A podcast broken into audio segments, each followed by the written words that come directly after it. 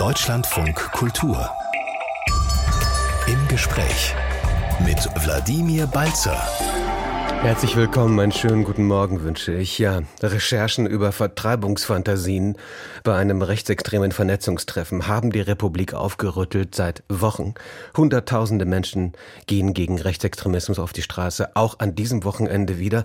Aber was hilft eigentlich auf Dauer gegen die extreme Rechte, gegen Rassismus, gegen Geschichtsvergessenheit und Demokratiefeindschaft? Muss es mehr Verbote geben? Muss die Politik mehr einschreiten? Muss die Justiz aktiver werden? Soll es strengere Maßnahmen des demokratischen Staates geben, sich selbst zu schützen? Oder ist es eigentlich sehr viel wichtiger, im Alltag gegen Rechtsextremismus vorzugehen. In den Situationen, die wir selber erleben, in der Nachbarschaft, bei Kolleginnen und Kollegen, manchmal eben auch bei Freunden, sowas gibt es ja auch.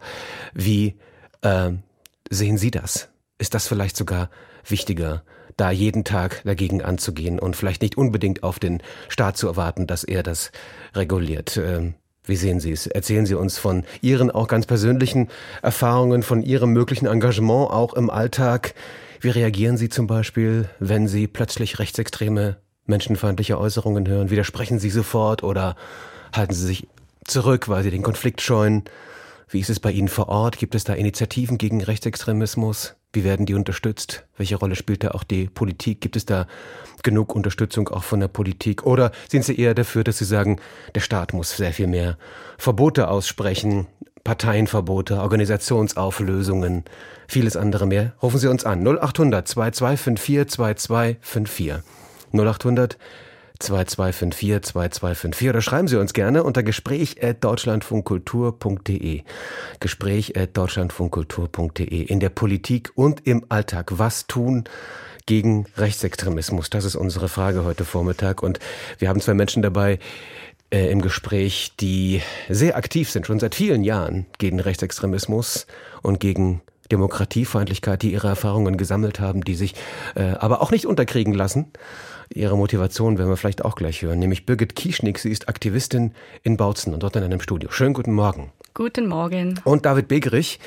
Er ist von Miteinander e.V. in Magdeburg, äh, ein Verein, der sich schon seit vielen, vielen Jahren, und Herr Begerich, ich glaube, Sie tun es schon seit fast 20 Jahren, gegen Rechtsextremismus äh, einsetzt, auch beratend unterwegs ist in einem Studio in Magdeburg. Auch guten Morgen an Sie. Schönen guten Morgen nach Berlin. Und nach Bautzen natürlich. Ja.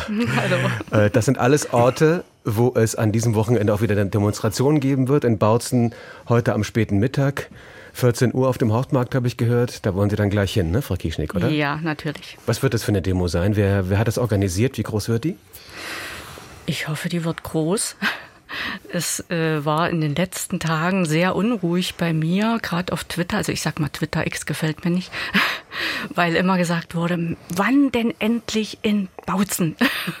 Und wir als Initiative, also im Hintergrund läuft in Bautzen nämlich sehr viel für die nächsten Wochen und Monate. Das sollte aber noch nicht nach außen dringen. Das ist noch, hm, ne, sollte ich noch nicht sagen. Und diese Demo jetzt, ja, da sind äh, Bautzen bleibt bunt, Bautzen gemeinsam, äh, mehrere Initiativen dran, äh, TV Bund und die haben jetzt endlich eine Demo organisiert. Und ja, viele haben sich mit an die Seite gestellt, ob Caritas, Diakonie, Malteser, nun auch endlich der OB. Ja, also ich hoffe mal, es kommen viele, weil der Zugverkehr hier rollt. Die Länderbahn hat nämlich mit der GDL schon einen das wäre also Abschluss. Kein, das darauf nicht, kann man es nicht schieben. Genau, genau. Man muss Bautzen vielleicht ein bisschen erklären. Eine eigentlich sehr schöne Stadt im Osten von Sachsen, äh, die aber politisch, wie soll man sagen, sehr zerrissen ist, wo sehr viel gestritten wird. Was ist das für eine Lage dort in Bautzen? Schwierige Lage, weil seit also schon vielen, vielen Jahren, ich kann mal sagen, mein Unwohlsein oder das sehr große Unwohlsein begann eigentlich mit dem Sarrazin-Buch, wo in der Nachbarschaft, wir haben viel zusammen gefeiert und hinterm Haus gesessen und ab diesem Zeitpunkt, wo dieses Buch kam, konnte man es kaum noch aushalten, weil jetzt endlich können wir es ja mal sagen, nicht? Deutschland schafft sich ab. Ne? Und also das war so wirklich dieser Anfangspunkt. Und beruflich hatte ich dann äh, Reichsbürgerproblematik, dachte ich, was denn Sie das? arbeiten in der Stadtverwaltung, muss man in, Im sagen, ne? Katasteramt, mhm. im Katasteramt beim Landkreis. Und äh, das es wurde immer mehr, immer mehr. Und wenn man dann das Problem erkennt, also man erkennt die Codes, die antisemitischen, ne, man weiß ja dann, was es ist. Und man ist dann so naiv und denkt, na, wenn ich das jetzt den Verantwortlichen zeige und sage, was hier eigentlich läuft, dann müssten die doch an meiner Seite stehen. Und das passierte nicht, ne, weil hier halt die wichtigsten Unternehmen unheimlich getrommelt haben, Leute geworben haben, Veranstaltungen gemacht haben und dann sagt ihm halt hier die örtliche CDU, na ja, die machen ja was richtig, wenn die den Saal voll kriegen. Ne? Gehen wir halt dorthin und gucken uns das mal an. Und ich wieder, ja, wenn ihr aber auch dorthin geht, dann macht ihr das ja noch größer und salonfähig, den ganzen fürchterlichen Mist. Na, und so, es war halt die Lage über viele, viele Jahre. Also man konnte wirklich verzweifeln. Mhm. Und dann gab es zu wenige Initiativen? Menschen wie Sie, die sich zusammengetan haben, etwas zu tun? Wie war naja, das? Naja, man, mm, die hatten so das Gefühl, ach, wenn man sagen, es ist eben doch, wir, wir, wir machen, ne, dieses Bautzen gemeinsam war ja auch so ein bisschen kritisch mit allen gemeinsam, also mit den Reichsbürgern. Ne? Der OB, der Alte wie der Neue, ist ja immer mit denen zusammen auf die Bühne gestiegen und so weiter. Hat den Dialog versucht vielleicht? Ja, ja, oder kann man ja erstmal die Sorgen ernst nehmen. Ich gehe dort halt auf versuchen. die Bühne. Ja, mhm. aber wenn dort dahinter Great Reset, also dieses Plakat hängt, dann steige ich dort nicht auf die Bühne. Ne? Also das, das ist dann immer das, was ich gesagt habe. Bestimmte Sachen gehen nicht. Da hilft nur, sagen, zu sagen, hier ist Schluss. Antisemitismus geht nicht. Schluss. Na, ich stelle mich lieber an die Seite der Zivilgesellschaft. Es gibt jetzt sogar schon einen Fachbegriff, die dunkle Zivilgesellschaft, also diese verschwörungsideologische Gegenöffentlichkeit, die ist hier so mächtig. Das ist die, na, wenn die Politik dann sagt, ich fühle mich aber eher dieser dunklen Zivilgesellschaft nahe als der verbliebenen demokratischen, dann ist was kaputt. Hm. Was hat das bei Ihnen in Ihrem persönlichen Umfeld äh, bewegt? Also ähm, haben Sie sich mit, mit Nachbarn auch verstritten? Sie haben es ja am Anfang gesagt, ne? dass Sie mit vielen noch vor ein paar Jahren gute Gespräche geführt haben und plötzlich ja, ab? verstritten nicht. Also ich habe einen super Freundeskreis. Ich habe auch im Kollegenkreis ganz stabile Leute. Also man hat schon immer noch ähm, gedacht, ja, das, das muss irgendwie werden. Also ich bin nicht ganz allein. Aber das ist halt so eine, da schleicht sich dann schon so eine Verzweiflung ein, wo ich sage, Mensch, irgendwo muss es doch mal Klick machen und die Leute müssten doch ja an meiner Seite stehen. Ne? Und das war aber so, wenn man dieses Netzwerk der neuen Rechten und die Reichsbürgersachen, wenn man das mal und diese Putin-Verehrung, ne, diese Druschba-Friedensfahrt und was hier alles auch hier gestartet ist, und wenn man das die Zeit, wo ich das erkannt habe, ne, wo ich gemerkt habe, was ist das? Um Gottes Willen, das Theater angeschrieben. Ihr könnt doch nicht diese Friedenspreisverleihung auf die Bühne lassen, ne? Viele haben sich wirklich, oder die Ivo Sasek-Sekte, die da mit reinspielt, viele haben, hatte ich den Eindruck, die halten sich die Ohren zu, die wollen das nicht hören, weil das ist, die haben schon gespürt, das ist so umfänglich und so gefährlich. Ich will das nicht hören. Ich mach zu und sind wie weggegangen. Also mhm. ich war, ne, ich war dann immer so die, hm, was ist denn das? Was erzählt die denn hier? Und dann kam das Buch von Tobias Ginsburg, wo ich das gelesen habe, Die Reise ins Reich. Ne? Der hat das ja alles, was ich immer erzählt habe, aufgeschrieben. Und das war für mich wie, ich habe gesagt, es war wie so ein, ich hatte wie so ein Ring um den Brustkorb. Und wo ich das Buch gelesen habe, dann hat das so plumps gemacht. Jetzt ist das, endlich kann ich ein Buch empfehlen. Lest das doch mal. Ich spinne mir das doch nicht zusammen, was hier los ist. Äh, David Begrich, wie schwierig ist es, in einem, ich sag mal, kleinstädtischen oder mittelstädtischen Umfeld tatsächlich gegen Rechtsextremismus vorzugehen?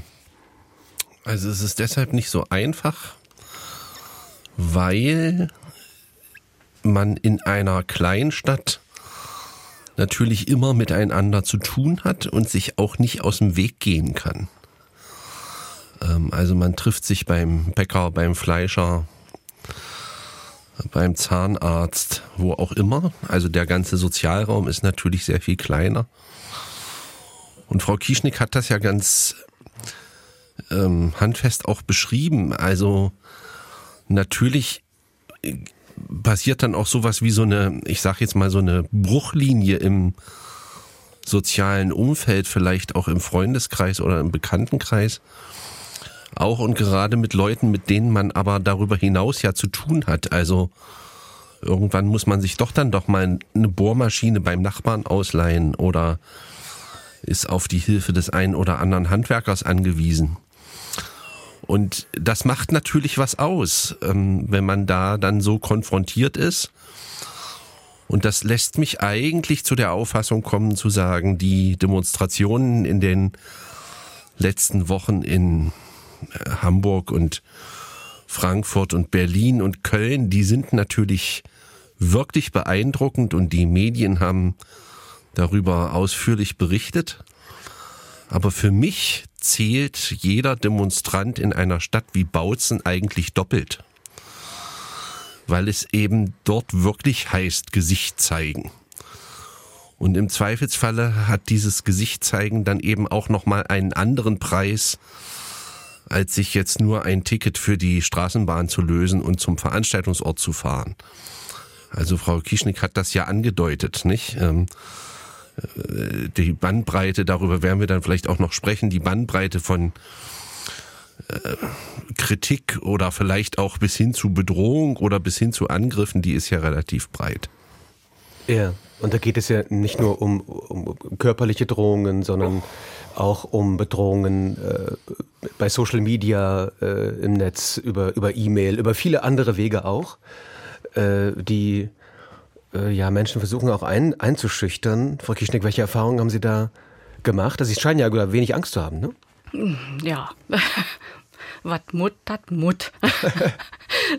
also wenn man einmal angefangen hat, kann man sowieso nicht zurück und es ist ja auch viel zu wichtig. Na, wenn man diesen Umfang, der was Verschwörungsideologie, was das anrichtet, na, da zählt ja auch rein, ähm, ich lasse meinen Krebs nicht behandeln, nicht? Ich glaube da, ne, germanische neue Medizin oder selbst Zuckerkügelchen oder schöne Musik abspielen, das, das heilt den Krebs und ich habe meine Tante verloren äh, durch sowas. Ne? Also, also, wir reden ja über sehr viel mehr als jetzt ja. nur über Rechtsextremismus. Ja, ja, das, das, äh, das scheint sozusagen. Genau. Ist das, äh, Herr Berich, vielleicht die Frage an Sie? Sie beobachten die Szenerie ja nun auch schon seit seit vielen Jahren. Also ähm, sind diese Kreise miteinander verbunden? Verschwörungstheoretiker, Reichsbürger, rechtsextreme Netzwerke, ähm, äh, ich sag mal Esoteriker im weitesten Sinne. Ähm, sind das miteinander verbundene Kreise? Jedenfalls gibt es Schnittmengen ähm, in der äh, in der Weltanschauung oder in der Sichtweise. Und diese Schnittmengen führen dann unter Umständen auch zu personellen Überschneidungen. Das gibt es durchaus, ja. Und wir haben ja im Zuge der Corona-Proteste gesehen, dass sich da auch zum Teil neue Milieus gefunden haben.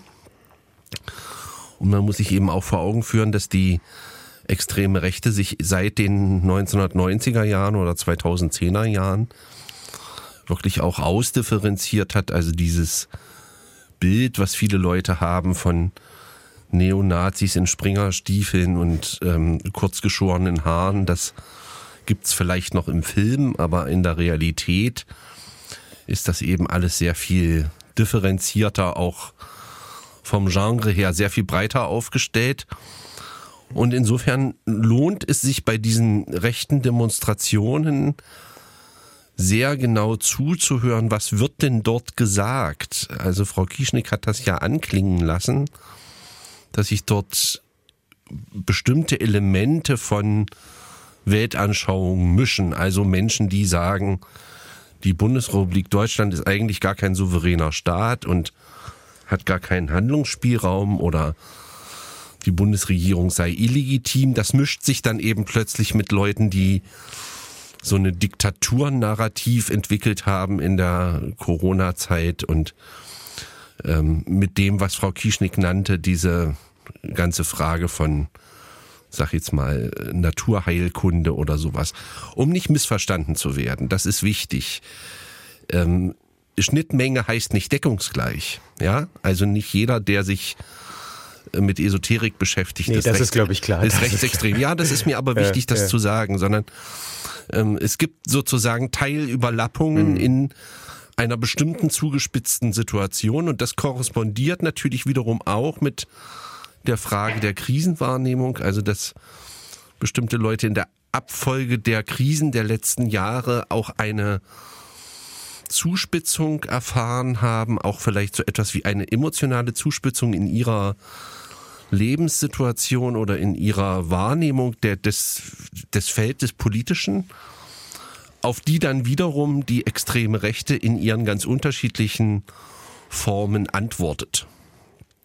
Ähm, und deshalb sich diese Entwicklung sehr viel breiter aufgefächert hat, als wir das vielleicht, als uns das vielleicht vor Augen steht, wenn wir ähm, normaler Zeitungsleser sind oder mhm. einfach nur Fernsehen gucken. Und gleichzeitig drängt ja der Rechtsextremismus, wie wir auch bei diesem Potsdamer Treffen gesehen haben und auch schon vorher beobachten konnten, eigentlich auch immer stärker auch in bürgerliche Kreise und auch in sehr wohlhabende Kreise äh, mit ein. Äh, und viele Rechtsextreme sind ja inzwischen auch längst Buchautoren. Also, in der Politik und im Alltag, was tun gegen Rechtsextremismus? Das ist unsere Frage an Sie. Äh, was ist Ihnen wichtig? Ist Ihnen vielleicht äh, mehr eine Verbotspolitik des Staates wichtig, was Parteien und Organisationen angeht, oder mehr das Engagement im Alltag? Welche Bedeutung haben die Demonstrationen, die wir ja seit vielen Tagen sehen? Ja, mehrere hunderttausend Menschen, über eine Million Menschen an diesem Wochenende werden es wieder Zehntausende sein, die in deutschen Staaten, deutschen Städten demonstrieren gegen Rechtsextremismus. Hat das eine langanhaltende Wirkung? Wie wichtig ist es dabei zu sein? Wie, äh, ja, welche Konsequenzen sollten daraus gezogen werden? Wie sollte sich unsere Gesellschaft auch im Alltag verändern? Rufen Sie uns an 0800 2254 2254. Schreiben Sie uns gerne unter Gespräch at deutschlandfunkkultur.de. Bei uns sind die Bautzener Aktivistin Birgit Kieschnick und äh, der Rechtsextremismus-Experte David Begrich aus Magdeburg. Maria Wendeler schreibt uns, ich finde, es ist ein großes Problem, dass die AfD in den Medien so behandelt wird, als sei sie eine normale Partei. Nur weil sie nicht verboten ist, heißt es nicht, dass sie wie andere Parteien ein Forum bekommen müssen. Und natürlich äh, ist das auch eine Frage an Sie, welche Rolle wir Medien zum Beispiel spielen im Umgang zum Beispiel mit einer sehr umstrittenen Partei, nämlich der AfD oder überhaupt auch mit äh, rechtsextremen Kreisen auch vielleicht mit äh, einem bestimmten Vokabular oder mit dem Wiedergeben auch dieser sehr abwegigen und äh, äh, ja sehr fragwürdigen Theorien, die da besprochen werden bei ominösen Treffen. Und sie schreibt weiter, Maria, Maria Wendeler, statt mit den Parteispitzen sollte lieber mit den Wählern gesprochen werden und zwar mit den Unentschiedenen, um herauszufinden, warum sie mit so einer Partei liebäugeln. David Begrich, ähm, ist das äh, ja, ist das wichtig, da so stark zu unterscheiden und eben inwieweit kriegt man Menschen wieder zurück, die vielleicht abgedriftet sind? Das müssen ja nicht unbedingt, um Gottes Willen, nicht jeder AfD will als rechtsextrem, aber ähm, generell, wie kriegt man Menschen wieder zurück? Also ich glaube, das ist ein ganz wichtiger Punkt. Ähm, die Kunst der Unterscheidung, mit wem spricht man, worüber zu welchem Ende? Mit wem spricht man worüber zu welchem Ende? Und ich würde eben sagen, das gilt sowohl für den politischen Raum als auch für den medialen Raum, dass diese Gespräche, die es ähm, mit den Funktions- und Mandatsträgern der AfD gibt, vielleicht auch mit den Ideologieproduzenten im, im Vorfeld der AfD gibt, äh, die haben eigentlich einen gar keinen Charakter eines wirklichen Dialogs, weil diese Personen darauf trainiert sind, ihre, ihr Mission Statement ähm, rüberzubringen. Also sie merken, dass wenn sie morgens im Deutschlandfunk ein Interview hören mit äh, einem Politiker, dann sind die darauf trainiert und das ist ja äh, bei der AfD oftmals nicht anders, darauf trainiert, ähm, die Frage nicht zu beantworten und irgendetwas das von dem zu sagen, was sie rüberbringen wollen. Das heißt, diese Gespräche haben jedenfalls ihre Grenzen ähm, und tragen natürlich auch dazu bei, und das haben wir ja in den letzten Tagen wie in einem Lehrbuch auch studieren können, dass dieser Begriff, den der bei diesem Treffen offenkundig verwendet worden ist, Remigration, beziehungsweise die Art und Weise, wie er verwendet wird, plötzlich in aller Munde war und zwar so sehr medial reproduziert. Ein Euphemismus, dass er, ne? dass er dann, äh, mhm. dass er dann Unwort des Jahres wurde. So, mhm. jetzt jetzt geht es mir nicht darum zu sagen, man soll den Begriff nicht verwenden, aber man kann schon darüber nachdenken. Wer setzt Begriffe? Wer setzt Themen? Und die AfD hat es eben ähm, seit 2016 immer wieder geschafft, den politisch-medialen Betrieb auf eine bestimmte Art und Weise, die ich beschreibe ich gleich, sich selbst zu Willen zu zwingen oder am Nasenring durch die Manege zu führen und ihre Themen zu setzen und aufzuzwingen. Und jetzt kann man sich fragen, wie ist das passiert? Und ich glaube, ein wichtiger Faktor, über den das passiert ist, war, dass die Partei eine Strategie gewählt hat in der, in der politischen Kommunikation von permanentem Wechsel von Provokation und Tabubruch. Und sowas bewegt natürlich die, die ohnehin knappe Aufmerksamkeit sowohl der Medien als auch der Politik. Also wenn ich ständig mit Knalleffekten, mit Provokationen, aber auch mit harten politischen Tabubrüchen operiere, dann ist mir eines erstmal sicher, die Aufmerksamkeit. Und dann setze ich die Themen, setze ich die Begriffe, gebe ich vor, worüber diskutiert wird.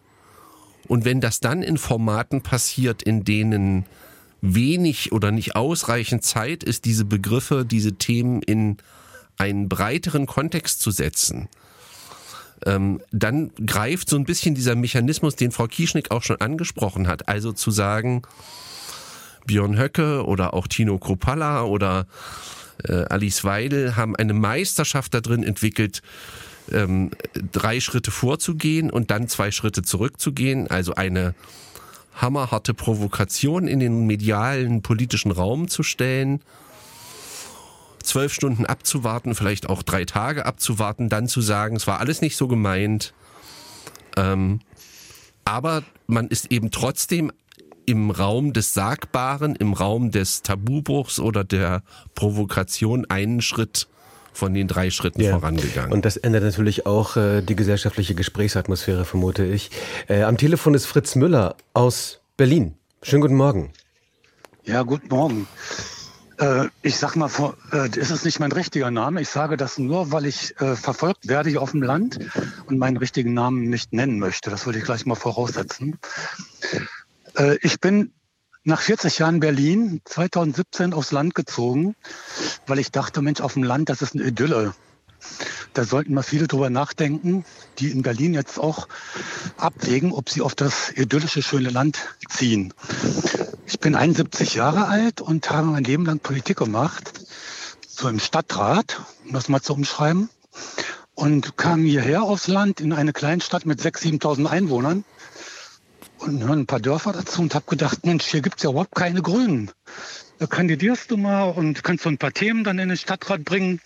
Tut dem Tourismus gut, Fahrradtourismus, Nachhaltigkeit und so. Und ich bin auch reingekommen in den Stadtrat, obwohl alle gesagt haben, das hat sowieso keinen Sinn. Ja, und dann ging's los. Äh, bin ich noch auf Sendung? Ja, ja, wir hören zu. Was ging los? Ja, dann hat man mir die Reifen zerstochen. Man hat Gerüchte äh, da in Umlauf gebracht in, in der Dorfkneipe. Die Grünen wollen den Hafen schließen, die Grünen wollen das Angeln verbieten und so weiter. Also alles so Fake News, äh, die man sich so denken kann. Und da fand ich am Anfang noch irgendwie in Anführungsstrichen witzig.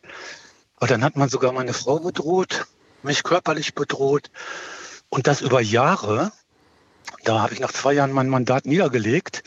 Auch deswegen, weil aus den anderen Parteien von der Linken bis zur CDU keinerlei Solidarität kam. Und denen, die mich da körperlich angegriffen haben und verbal, haben mich gar nicht so in Angst und Schrecken versetzt, sondern jetzt komme ich zum eigentlichen Thema. Was mich in Schrecken versetzt hat, ist die Untätigkeit der Bürger, die das alles mitbekommen haben. Die haben zum Beispiel dann daneben gesessen, gar nichts gesagt oder gegrinst. Und das kenne ich zum Beispiel aus Berlin nicht. Da gibt es immer noch genug Leute, die Rückgrat haben und sagen, stopp, da wird eine Grenze überschritten. Und so kann das nicht, nicht äh, weitergehen. Ja, Herr Müller, ich äh, hake da mal kurz ein, Frau, äh, Frau Kischnik, kommt Ihnen das bekannt vor, so eine, so eine Szenerie? Ich kenne solche Fälle, ja, aus Cottbus. Äh, eine Freundin, die auch mit, also wo das Auto angegriffen wird sozusagen. Also das ist ganz schlimm. Also in Bautzen ist äh, vergleichbar wahrscheinlich der Fall von Annalena Schmidt, die zugezogen war als Historikerin. Und äh, wir Engagierten waren froh, dass endlich jemand da war, der mal den Mund aufgemacht hat. Und sie ist unheimlich angegriffen worden, hat dann auch Morddrohungen bekommen, wo aber nur rausgefunden Politikerin wurde. Auch, oder? Ja, ja, die war dann auch für, für die Grünen im Stadtrat, hat dann eine Arbeit gefunden in einem anderen Ort weiter entfernt und ist dann äh, wieder weggegangen. Also vielleicht ist das auch bekannt, diese Veranstaltung hier in der Kirche die so schrecklich war, dass ich dachte, ich falle in Ohnmacht. Also es war nicht auszuhalten, dieser Hass, der auf sie da niederprasselte. Und ähm, ja, ich persönlich, na, wir sind vorhin gar nicht weitergekommen. Ähm, bei mir ist das ein bisschen schwieriger für die Szene. Ich bin, wir, wir, wir bleiben mal ganz kurz noch bei Herrn Müller, weil mir das Ja, wichtig diese- ist, weil das ja wirklich ein Punkt ist, der, glaube ich, viele Menschen in der Kommunalpolitik betrifft. Das haben wir in den letzten Jahren sehr oft erlebt, dass es da Angriffe gab äh, auf Bürgermeister zum Beispiel auch. Ja, gerade äh, welche, die noch nicht mal bezahlt werden für ihren Job, sondern die sich wirklich einsetzen für ihre, genau, für ihre Kommunen. Genau. Äh, und äh, äh, da eben auch kritisiert wurde, dass die zu wenig geschützt werden. Äh, und ähnliche. Herr Müller, würden Sie, würden Sie erwarten aus Ihren Erfahrungen heraus, dass einfach Kommunalpolitiker vor Anfeindungen, vor Hass stärker geschützt werden müssen? Ja, das ist aber nur Theorie. In der Praxis, ich habe ja auch schon die Polizei da gehabt, als die Reifen zerstochen wurden, zweimal mein Boot zerkratzt und so weiter und so fort. Und die haben ges gesagt, wir nehmen das auf, wir können aber nicht ermitteln, wir wissen nur, dass sowas passiert und nehmen Sie sich in Acht. Das war alles. Ich habe dann sogar, da gab es einen Bürgermeisterwechsel mit dem neuen jungen Bürgermeister Kontakt aufgenommen, ihm das alles mal ganz detailliert berichtet. Und der war der Erste und Einzige, und der ist auch parteilos, der gesagt hat, wenn sowas wieder passiert, melden Sie sich wieder bei mir. Und wie gesagt, ich habe jetzt gerade letzte Woche wieder so einen Vorfall gehabt, da stand einer bei mir vor der Tür, zwei Meter groß, und hat gesagt, er wollte mir beim Kofferpacken helfen. Der hatte mich und äh, ich soll mich hier bloß nicht wieder blicken lassen. Und ich war ganz entsetzt. Dieser Mann, dem habe ich das gar nicht zugetraut. Den habe ich mal so durch Zufall irgendwo getroffen vor zwei Jahren bei jemandem, wo ich Eier gekauft habe. Und da hat er sich über mein Elektroauto, ich fahre so ein kleines Elektroauto, hat er sich so abfallend geäußert und so provozierend. Und seitdem habe ich den nie wieder gesehen. Es gibt aber im Dorf sowas, so WhatsApp-Gruppen, wo die sich sofort irgendwelche komischen Informationen zuspielen. Und das ist dann so wie stille Post. Kommt dann die halbe Wahrheit nur noch an. Und alle sind froh, äh, dass ich nun endlich mal den Ort verlasse. Und Es das tun Sie auch. Es ist tatsächlich so, dass ich nach zwei Jahren Suche in Berlin, was ja sehr schwierig ist, eine Wohnung gefunden habe und umziehe. Und den Ort, von dem Sie jetzt äh, berichten, äh, Sie haben uns Ihren Wahrnamen nicht gesagt, da werden Sie wahrscheinlich auch den Ort nicht nennen wollen. Nee, das würde ich machen, wenn ich in Berlin wohne. Dann würde ich das machen. Aber solange ich hier noch wohne, das sind noch ein paar, ein paar Wochen, äh, weil man ja eine Kündigungsfrist hat, mache ich das nicht, weil ich wirklich, äh, ich bin kein ängstlicher Mensch, aber ich traue jetzt einigen Leuten, die so dumpfbacken sind, doch wirklich einiges zu. Eins möchte ich noch, noch dazu sagen. Äh, ich bin ja nur so ein Hobbypolitiker, immer so auf der untersten Ebene. Und was ich nicht verstehe von den Berufspolitikern, das ist dieses jahrelange Gequatsche, das sind ja nur Protestwähler. Ich bin, ich bin schon ziemlich alt, 1952 geboren. Und ich bin mir sicher, dass es diesen Bodensatz von 25, 30 Prozent Rechten, also mit so Nazi-Ansichten, dass es den immer schon gab. Nur durch diese neuen Medien und durch diese ganzen Smartphones und WhatsApp-Gruppen und so trauen die sich immer mehr, immer mehr. Ich bin mal gespannt, wohin das noch führt. Fritz Müller, äh, ein Mann, der also ähm, ja, auf dem Land in einer, einem kleinen Ort keine besonders guten Erfahrungen gemacht hat, als Politiker bedrängt worden ist und jetzt nach Berlin zurückzieht. Ich äh, danke Ihnen für den Anruf und für Ihre Erzählungen, auch wenn es natürlich sehr bedauerlich ist, dass Sie dort jetzt aufgeben, da wo Sie ja äh, lange auch aktiv waren. Äh, und danke trotzdem für, die, für Ihren Bericht. Und wünsche dennoch, dennoch schönes Wochenende. Dankeschön. Danke. Birgit Kieschnick ist bei uns Aktivistin aus Bautzen und der Rechtsextremismus-Experte und auch Berater ähm, für auch demokratische Initiativen, David Begrich aus Magdeburg. Also wir haben ja gerade gehört, Herr Begrich, vielleicht die Frage nochmal an Sie, tatsächlich von diesem Fall eines mh, mh, Politikers, der auf kommunaler Ebene aktiv war, dann bedrängt wurde und wieder aufgegeben hat. Ähm, braucht es da stärkere Unterstützung von der Politik auf der einen Seite, aber vielleicht auch von den, von den Bürgern, die sich schützend vor bedrängte Menschen stellen? Ja, ich glaube, es ist ja ein Prozess, den wir da beobachten. Ich will noch mal dran erinnern, es ist noch nicht so lange her, ein paar Jahre.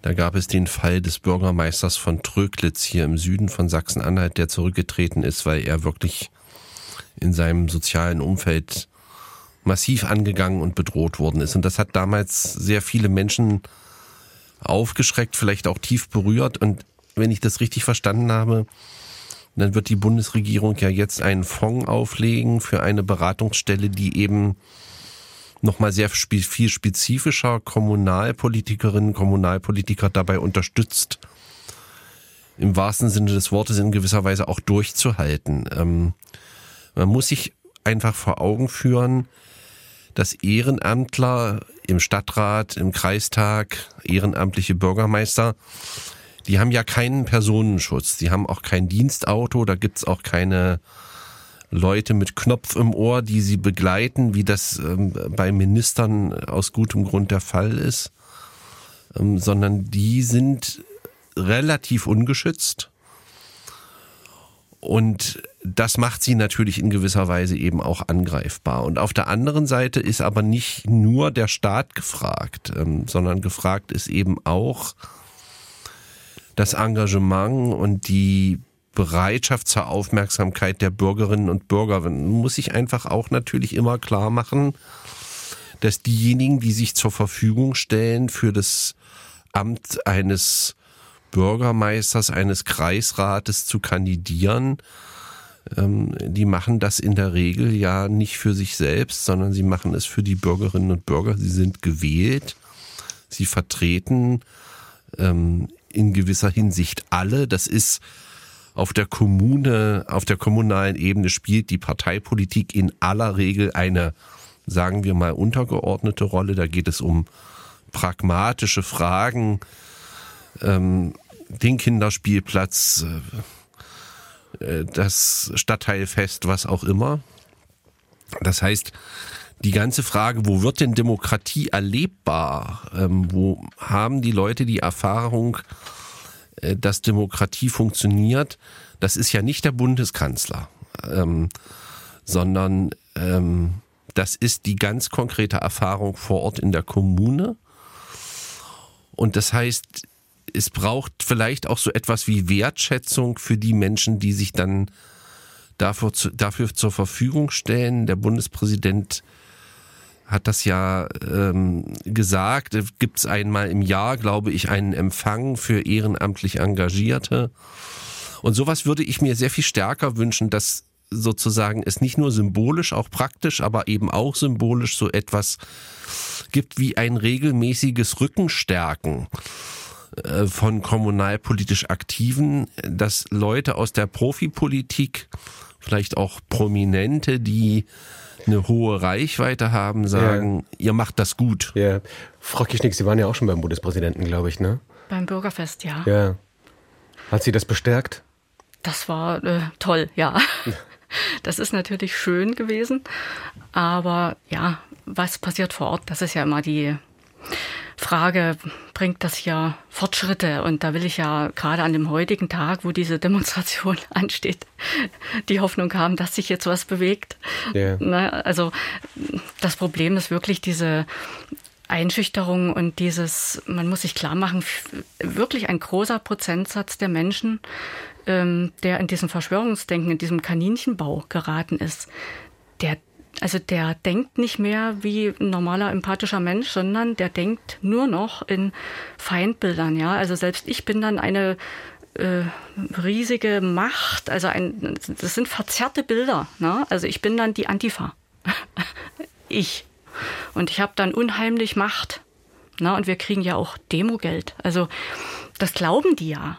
Ne? Also diese Feindbilder sind seit Jahren gesetzt. Ich ja. warne seit das, 2014 ging das los, dass der Nationalsozialist Peter und der Esoterik-Geschäftemacher zusammen auf der Platte standen. Das Video kann man sich angucken im Internet. Ne?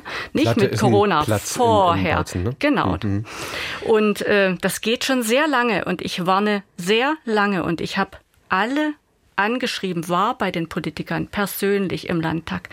Äh, ja, es hat einfach nicht funktioniert. Die Anfänge sind vorbei.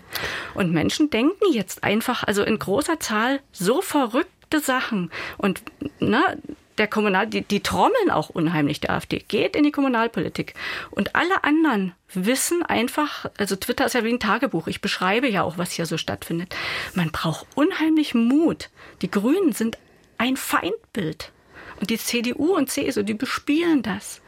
Diesen, die machen diesen blöden Kulturkampf mit.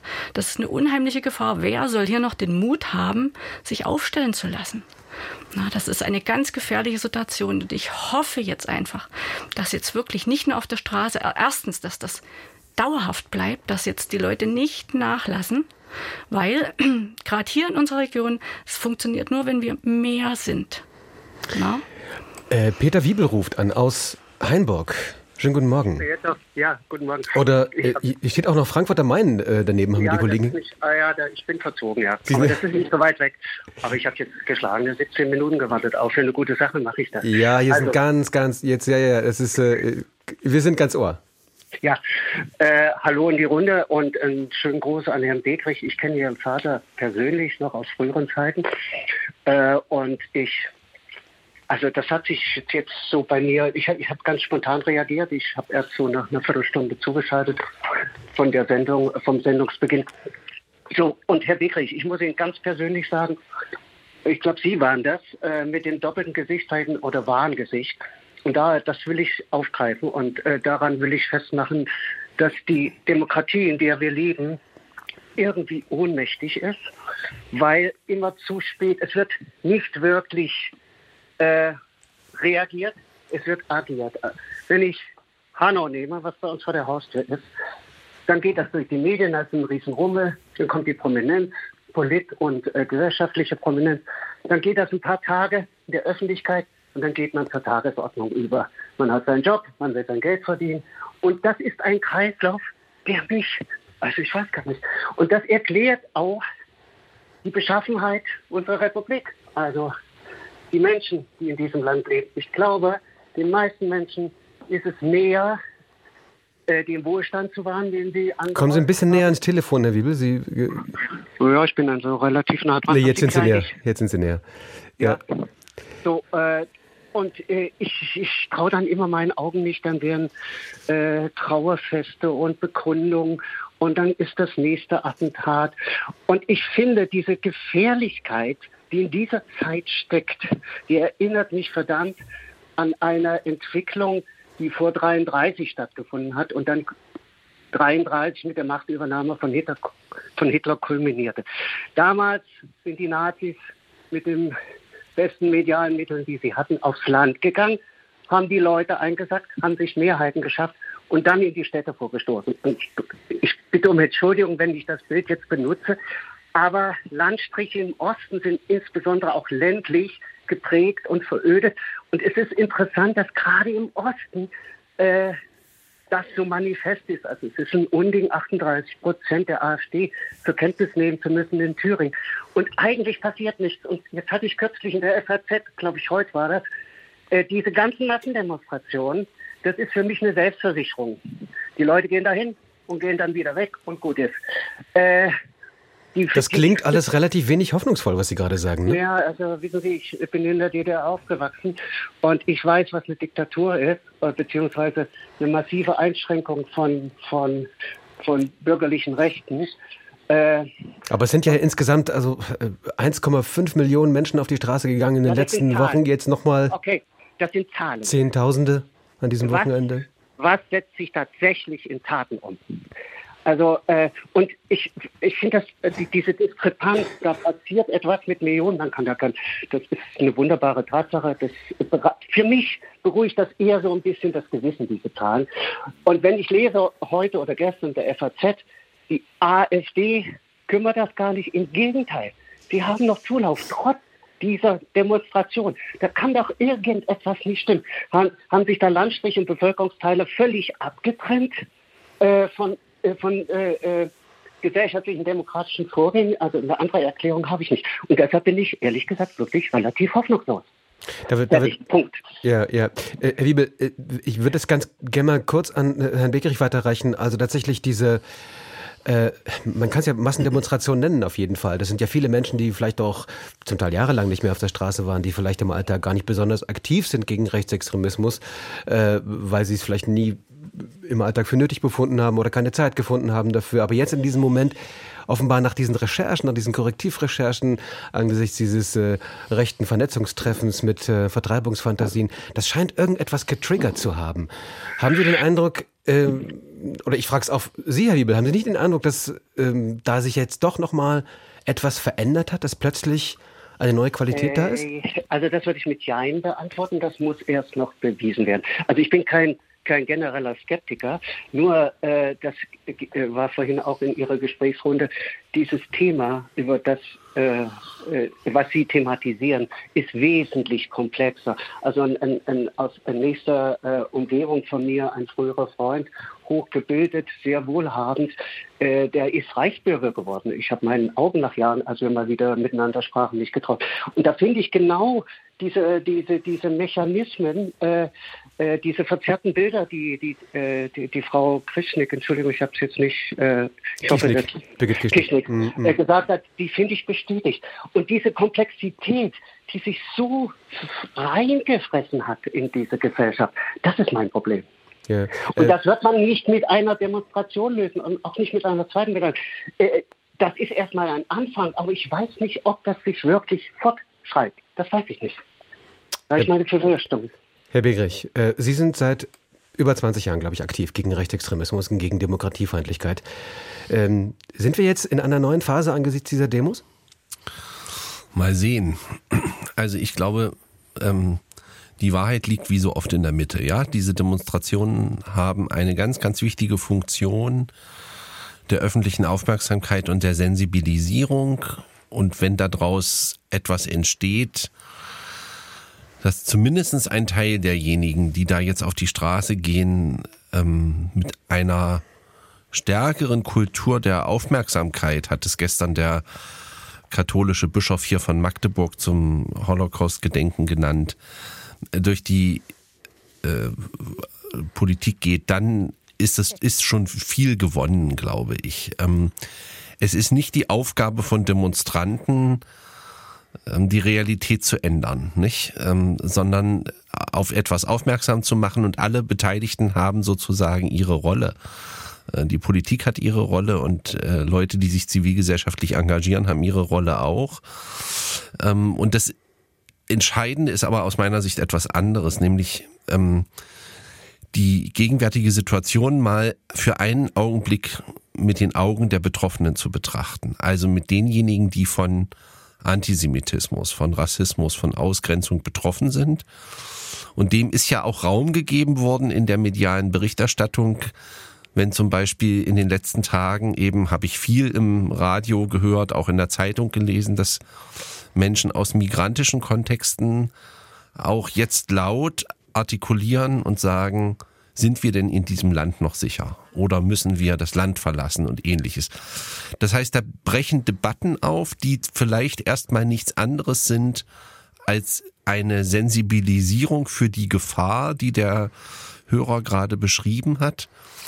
Und für alles andere, wo, wo er völlig recht hat, dass es ähm, da eines Engagements, auch einer tiefgehenden Auseinandersetzung bedarf, da muss ich Ihnen einfach sagen, braucht es einen ganz, ganz langen Atem und auch eine Gelassenheit und eine innere Ruhe, das zu bearbeiten.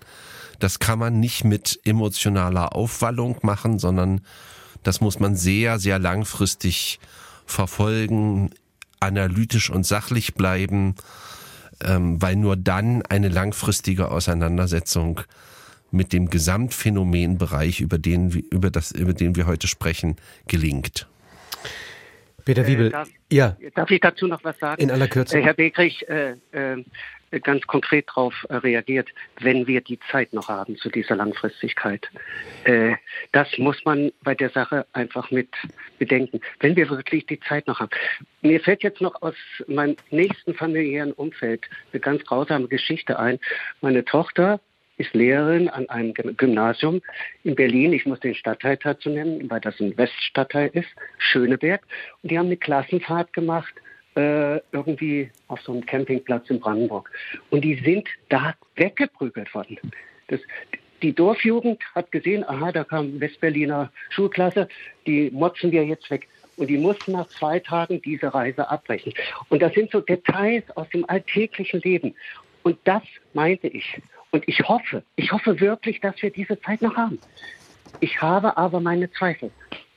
Peter Wiebel, ja, bitte, danke. Peter Wiebel, danke für den Anruf und äh, viele Grüße.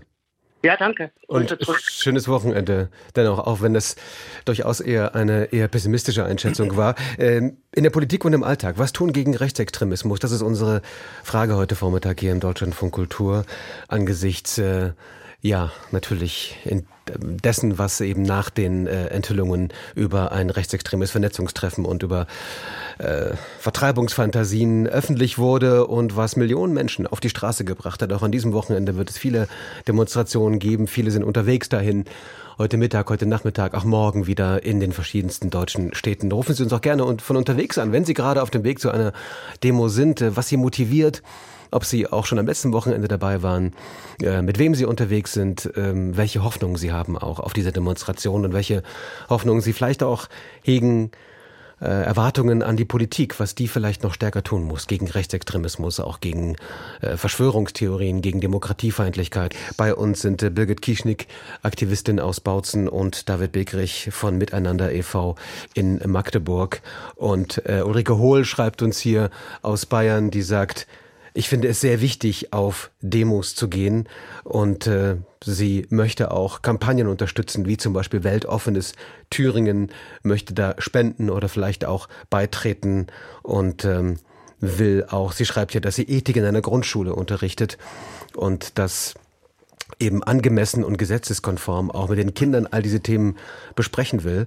Und wir haben vorhin ja schon jemanden gehört, der sich hier bei uns in der Öffentlichkeit im Radio Fritz Müller genannt hat, weil er seinen wahren Namen nicht nennen wollte. Jemand, der in der Kommunalpolitik äh, auf dem Land in der Nähe von Berlin aktiv war, dort bedroht wurde und wieder in die Stadt zurückgegangen ist. Und jemand anderes schreibt uns jetzt auch per E-Mail, auch anonym. Ich möchte meinen Namen aus den gleichen Gründen wie Fritz Müller auch nicht genannt haben. In einem Dorf mit tausend Einwohnern Gesicht zu zeigen, wenn man weiter dort wohnen will, ist tödlich. Also gehe ich in die Kreisstadt zur Meinungsäußerung. Die vielen Autos in unserem Ort haben nicht ohne Grund eine 88 oder ein AH im Nummernschild. Das macht mir Angst. Also AH dann vermutlich für Adolf Hitler. Und 88 ist ja auch so ein, ähm, ja, so eine Metapher, ne? Unter rechtsextremen Kreisen, Herr Wegrich, ne? Genau, es steht für das, für den achten Buchstaben im Alphabet. Ähm, Wobei ich jetzt mal davor warnen würde, ähm, immer jede Autonummer einfach so ja, ich wollte es nur kurz ne, erklärt ne? haben. Ich wollte es nur kurz erklärt haben. Ja, ja. Es, also es ist natürlich ein Indiz, aber es ist nicht mehr als ein Indiz. Ich ja. ähm, würde immer vorschlagen, man guckt sich noch mal ein bisschen genauer an, ähm, was gibt's denn auf dem Auto noch für Aufkleber und spricht vielleicht auch mal mit dem Halter des Autos und dann merkt man, ob es tatsächlich eine Intention gibt, wie Sie die gerade geschildert haben oder nicht. Ja, und ähm, dieserjenige oder diesejenige schreibt, Verbot ist keine Lösung, Druck erzeugt Gegendruck, die Gedanken kann man nicht verbieten. Eine Lösung habe ich aber leider auch nicht. Dann äh, schreibt uns Jutta Berndt aus Dresden, sie grüßt Sie, Frau Kischnick, ganz besonders. Danke. Äh, danke, dass sie aus und gegen hält, schreibt sie hier. Sie schreibt, ich bin in der Oberlausitz geboren, also dort, äh, wo Sie ja auch aktiv sind, ähm, und aufgewachsen und beobachte schon lange mit großer Sorge die Entwicklung in diesem Teil Sachsens. Im vergangenen Jahr hatten wir einen Handwerker im Haus, schreibt sie hier, der plötzlich sagte, was würde wohl der Führer zur Entwicklung bei uns sagen? Ich habe sofort, schreibt sie hier, ohne nachzudenken gefragt, was er meint. Er wollte ausweichen und schnell fertig werden. Das habe ich nicht zugelassen. Ich habe ihn freundlich im Gespräch gehalten und gestellt und ich habe ihn gefragt, was er sich wünschen würde, wenn er aus seiner Heimat weggehen müsste. Ich weiß nicht, was das Gespräch bei diesem Mann bewirkt hat, aber unter anderem diese Erfahrung hat mich daran bestärkt, zu reden, zu reden, zu reden, schreibt sie hier ganz groß mit drei Ausrufezeichen und zu helfen, wann und wo es nötig ist. Jede kleine und kleinste Geste in die helle Zivilgesellschaft hinein ist wichtig, immer und überall. Das schreibt uns hier Jutta Berndt aus Dresden. Wenn Sie ähnliche Erfahrungen auch im Alltag haben, wenn Sie die Erfahrung gemacht haben, dass Gespräche auch immer wieder helfen können im Alltag, dann äh, erzählen Sie uns gern davon. 0800 2254 2254 0800 2254 2254. Aus Hamburg ruft an Marion Berg. Schönen guten Morgen. Ja, schönen guten Morgen. Danke, dass Sie so lange gewartet haben. Ja, Wir sehr gerne, weil es mir auch eine Herzensangelegenheit ja. ist. Ähm, es geht darum, ja, Erfahrungen im Alltag. Ich hatte eine sehr liebe Kollegin, also ich, menschlich mochte ich sie wirklich gern. Und wir hatten uns an, angefangen anzufreunden und plötzlich bekam ich von ihr immer mehr so zweifelhafte Statements und Videos, die so ganz klar zum Rechtspopulismus hindeuteten. Und ich habe erstmal nichts gesagt, weil ich dachte, come on, ne, vielleicht merkt sie, dass ich das nicht will, wenn ich nicht darauf reagiere, um eben auch den Arbeitsfrieden aufrechtzuerhalten. Sind Sie noch da? Ja, ja. Also so still. Wir, wir hören einfach Ihnen gebannt okay. zu. Ja, ich bin ganz aufgeregt ein bisschen. Mhm. Und ähm, also habe ich erstmal nicht reagiert. Dann gab es mal eine Veranstaltung äh, und das und dann sagte sie, guck mal, die sehen ja total jüdisch aus. Das sind bestimmt Juden. Und daraufhin sagte ich, du, mein Großvater äh, war auch Jude. So und äh, ach so, ja. Und, hm. Okay, allein, allein, schon das zu sagen, dass jemand jüdisch aussieht, ist ja, ja schon ist furchtbar. Äh, und das hat mich richtig, ja, genau. Ja. Und dann äh, äh, kam ja eben diese, diese ähm, Veröffentlichung von Kompakt. Nee, nicht von Kompakt. Äh, Korrektiv. Korrektiv. Mhm. Und daraufhin habe ich so gemerkt, nee, also es geht jetzt nicht. Also dieses permanente Sendungsbewusstsein von den Menschen, die nicht, ich habe sie gebeten, hör bitte auf, mit sowas zu schicken. Ich bin auf, auf einem anderen Weg unterwegs. Und dann bin ich auf sie zugegangen und habe versucht, äh, äh weil wir aus verschiedenen Richtungen kommen, äh, äh, ich bin durch und durch Pazifistin, ich bin Jahrgang 62, entsprechend geprägt, politisch auch. Und ähm, habe sie auch gesagt, ich glaube nicht, dass du Nazi bist, äh, äh, aber wir, ich möchte mich gerne mit dir auseinandersetzen, möchte es gerne verstehen. Und dann sah es immer so aus, als wenn sie es versteht und, sie, und, und was mich so erschreckt hat, war, also sie schickte mir weiterhin Videos, Filme, die so voller Hass waren und vo voller äh, auch böser Ausdrücke. Und wenn ich sie dann gefragt habe, wo ist das, was ist denn das für eine Quelle? Wo hast du diese Information her? Dann konnte sie mir das nicht beantworten. Und, und äh, jetzt äh, zusätzlich eben noch mit dem Krieg in, in Palästina hat sich das noch mehr zugespitzt, dass sie mir schrieb, sie hasst Juden und die armen Palästinenser. Und ich versuchte ihr dann nochmal zu sagen, naja, das ist, es gibt weder nur Böse auf der Seite oder nur Böse auf der Seite, die werden instrumentalisiert, das ist die Hamas und so. Also ich habe wirklich versucht, auch nochmal andere Impulse reinzubringen. Ja, und das hat und nichts bewirkt? Überhaupt nicht. Völlig beratungsresistent, erschütternd menschenverachtet. Sie liebt nur noch Tiere. Sie ist von den Menschen äh, enttäuscht und es ist eben auch so, dass sie äh, ähm, auch von, der, von ihrer sozialen Herkunft, also sie selbst ist, ich sag mal jetzt dieses Unwort, keine Biodeutsche, ne? Äh, äh, sie fühlt sich auch nicht entsprechend äh, von ihrer Arbeit entsprechend honoriert. Und sie ist absolut auf der Seite von Putin. Sie propagiert da ganz viel und, und als ich ihr dann sagte, es tut mir leid, ich sehe das eben anders, es ist nicht alles schwarz-weiß, man muss differenzieren. Sie schickt mir ein Video, wo eben einer sagt, ja, ich habe gelesen, es gibt auf der Demo Geld, wenn ich da hingehe. Und als ich sie fragte, ja, wo hat er das denn gelesen? Kannst du mir mal sagen, wo? Wurde sofort mit, also bösartigster Aggressivität reagiert. Sie kennen die Wortwahl, das muss ich jetzt gar nicht wiederholen. Und das macht mir Angst. Hm. Also das beunruhigt mich extrem. Ich reiche das mal in die Runde, Frau ja. Kieschnick, Herr, Herr Bickrich. Ja. Kriegt Darf man ich? so jemanden, ja gerne, kriegt man so jemanden wieder zurück? Ja, schwierig. Also gerade diese russische Desinformation, ne? also Russia Today und Klagemauer TV von Ivo Sasek und so, diese, äh, die Leute schauen ja dann nur noch diese Sachen. Ja, die Algorithmen, die ja, stärken das ja, immer mehr. Ganz das, gruselig. Das war, darf ich kurz noch sagen, ja. es war für mich auf der anderen Seite, auf so einer Metaebene, auch interessant, wie das funktioniert. Also in was für ein Taumel, in, in was für eine Desinformation die Menschen kommen, ja. weil sie sich nur noch über die altern, sogenannten alternativen Medien informieren und die Algorithmen, und das habe ich auch versucht zu erklären. Hm. Ne, also wir hatten auch eigentlich außerpolitisch eine gute Gesprächskultur. Ja. Äh, äh, und und habe gesagt, die Algorithmen, die, die liefern dir immer mehr, immer mehr. Du kommst immer tiefer in dieses Negative, in diesen Negativen. Da ist so viel Hass. Hm. Das erkennen äh, diese Menschen aber gar nicht mehr. Das ist das Problem. Und dann ist noch eine ganz perfide Strategie dahinter. Ähm, es, also ich sage jetzt nicht den Sender, wo man dieses Video angucken kann, weil ich keine Werbung mache für verschwörungsideologische Kanäle. Aber äh, Ken Jebsen, also Herr Siawasch, war ja in Bautzen auch.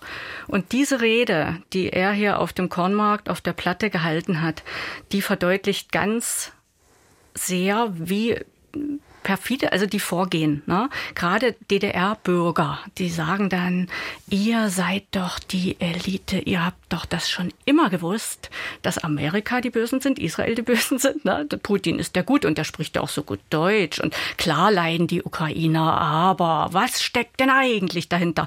Und die Corona-Pandemie war nur die Vorbereitung, was man mit euch vorhat. Und ihr, ihr wisst, was Demokratie ist. Ihr steht auf für die Demokratie. Also es wird alles umgedreht, auf den Kopf ja. gestellt. Und ja, die Leute fühlen sich wie die Elite. Wir haben das erkannt. Die gucken auch keine öffentlich-rechtlichen Medien mehr. Das ist Teil der, des Feindbildes. Wir haben einen Freund-Feind-Dualismus. Ja. Und die Leute stecken da drin. Ja, und das was kann man da machen? Und, ja. und wenn, ich, wenn ich da kurz noch mal was zu sagen oder gerne, gerne, ja. Äh, ähm, also ich merke das nicht, weil ich bin so eine, ich bin nach wie vor eine ele, elendliche Idealistin. Also ich will mich auch nicht geschlagen geben. Das ist doch schön. Ne? Richtig. Cool. Let's love take control. Ne? Also so äh, äh, und und mich hat das sehr berührt. Ich war ja auch in Hamburg jetzt. Morgen bin ich auch wieder da auf den Demos. Äh, was, was mir fehlt tatsächlich, sowohl in der Politik als auch in den Medien, ist eine, sind relativierende Stimmen dass die Menschen abgeholt werden. Dieses Polarisieren, also ich will jetzt nicht, ich bin eher schon links ausgerichtet, gemäßigt. Es gibt einfach Politiker, die so viel Öl in die Flamme gießen. Richtig. Und es dadurch noch, also den, den, den Populisten noch einfacher machen, weil ich habe mit der Frau, sie hat ja, also, ja, guck mal, die CDU und so, der und der hat das auch gesagt. Das bestärkt die Leute. Ganz genau. Ne? Und, und das ist etwas, das werfe ich der, der Politik massiv vor, und zwar allen Parteien. Ja, das allen. ist genau das Problem, was Sie sagen. Ja. Das sage ich an Bautzen auch. Hier sind ganz viele, die warten, auf wählbare demokratische Parteien. Und wenn die aber in die gleiche Richtung gehen und auch, wir reden jetzt genauso schrecklich, dann wählen die uns. Nein, wir warten auf eine wählbare CDU zum Beispiel, ne? weil das, das funktioniert hier nicht. Es, äh, aber was Sie gemacht haben, ist genau richtig. Man darf nicht zustimmen. Ich habe einen Journalisten getroffen vor Jahren, der mit mir einen Beitrag gemacht hat. Der hat dann gesagt, na ja, ich hatte dann die Faxen dicke, ich wollte nicht mehr diskutieren. Da habe ich eben gesagt, da ist es eben eine GmbH Deutschland, aber ich fühle mich wohl hier. Das darf man nicht machen. Ja, man muss schon klar sagen, ist sehe das anders als du. Und nein, man kann wenn die im Kaninchenbau stecken, man braucht dort nicht diskutieren. Die haben immer die besseren Argumente. Die haben die Wahrheit erkannt. Die sind erleuchtet. Ja. Da ja, kommt, da, das schafft man nicht. Aber Nein sagen, dass die merken, es gibt noch Menschen, die eben das nicht so sehen. Was anderes bleibt uns nicht. Stabil Nein sagen und die Politik auffordern, wir wollen Parteien, die wir wählen können. Richtig. Genau, also das, da sprechen Sie mal aus, zutiefst aus, aus der Seele.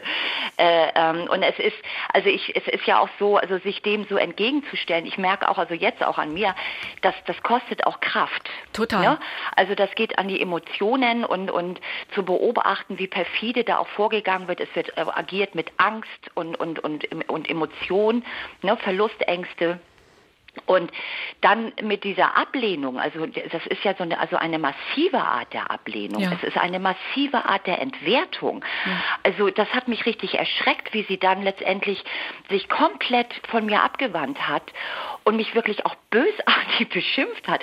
Also ich habe darauf dann auch nicht mehr reagiert, weil da habe ich dann für mich realisiert, okay, das war's. Ne? Also ja. jetzt wird's finster und für, auch, auch dann wirklich einzusehen, da ist ein Mensch verloren. Ja, und da Sie muss man sich schützen. Ja. Für die, für die Demokratie. Aufgrund meiner Familiengeschichte bin ich da auch besonders geprägt. Und, und äh, natürlich werde ich immer wieder auch, auch mich aufrichten und, und sagen, nö, also das sehe ich anders. Und ich versuche auch wirklich, mir fehlt eben auch, und das werfe ich der Politik auch vor, sachlich. Bitte sachlich diskutieren. Eine gute Demos, äh, Demokratie hat eine sachliche, gute Streitkultur. Hm. Darf ich dazu kurz was sagen? Ja. Das ist so ein bisschen das Problem. Wir bewegen uns, wir bewegen uns auf einer Faktenebene. Ja, wir wissen, Corona gibt es und es tötet Menschen. Immer noch. Aber die andere Seite ist nicht mehr auf dieser Faktenebene. Und wenn die Politik sagt, wir müssen aber mit denen zusammen, das muss funktionieren, du kannst keinen Kompromiss finden. Ne, wenn die sagen, das ist die jüdische Weltverschwörung und die Juden stecken hinter allem, dann können wir uns nicht in der Mitte treffen. Na, dann haben wir eben die halbjüdische Weltverschwörung. Das ist das Problem. Wenn die Fakten Fakten nicht mehr anerkannt werden, ne? die Wissenschaft nicht mehr anerkannt wird.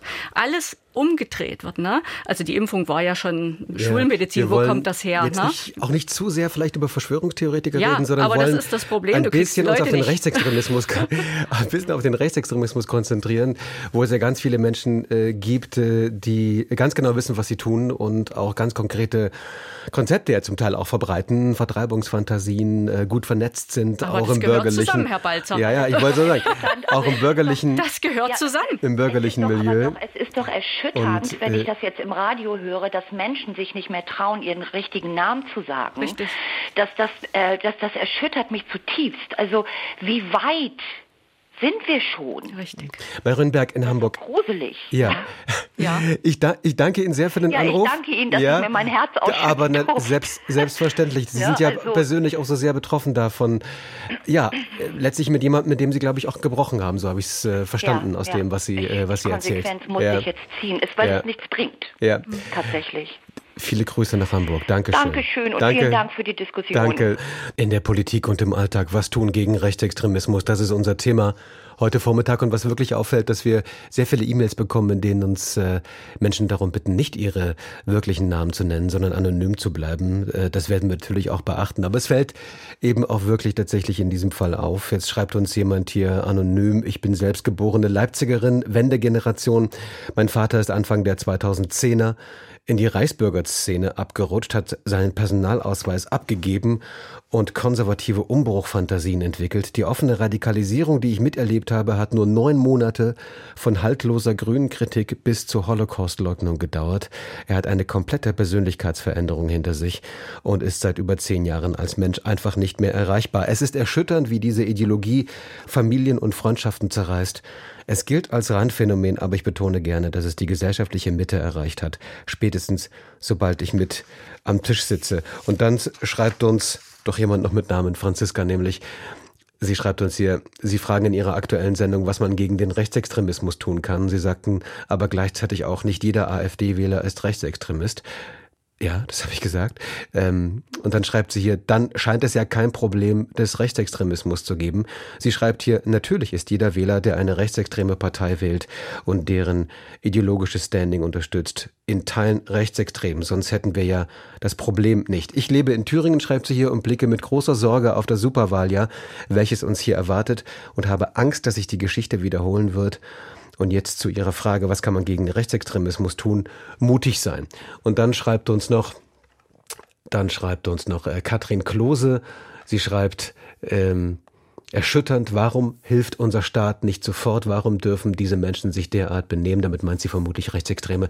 Warum wird dem kein Einhalt gebeten, äh, ge geboten? Was muss denn noch passieren? Und dann ergänzt sie noch, ähm, sollte es nicht über Gesetze geregelt werden und unterdrückt werden, mir mutet es auch an wie vor 1933. Alle schauen zu. Ich fürchte mich.